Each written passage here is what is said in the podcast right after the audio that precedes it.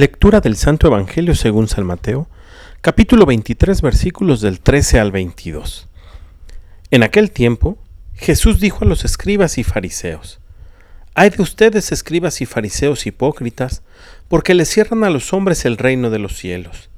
Ni entran ustedes ni dejan pasar a los que quieren entrar.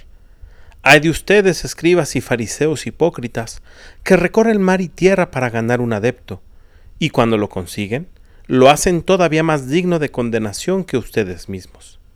Hay de ustedes guías ciegos que enseñan que jurar por el templo no obliga, pero que jurar por el oro del templo sí obliga.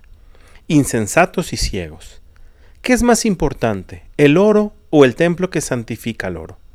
También enseñan ustedes que jurar por el altar no obliga, pero que jurar por la ofrenda que está sobre él sí obliga.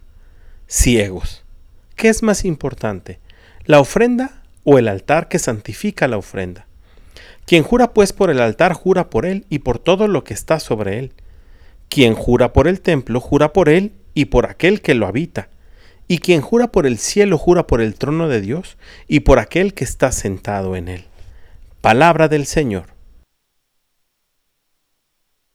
El Evangelio del día de hoy nos enseña, entre otras cosas, la corresponsabilidad que tenemos para ganar la vida eterna.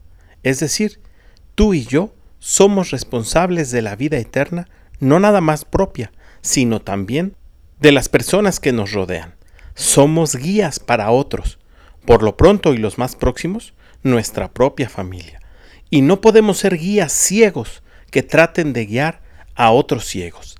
La palabra del Señor es luz y lámpara para nuestros pies.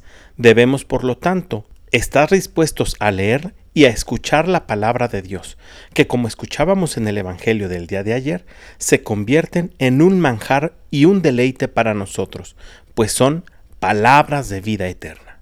Pidamos pues al Espíritu Santo que quite la venda de nuestros ojos, que no nos deja apreciar la vida como Jesús quiere que la apreciemos, y que podamos transmitir una visión clara y limpia para la salvación del prójimo. Que tengas un muy buen día y que Dios te bendiga.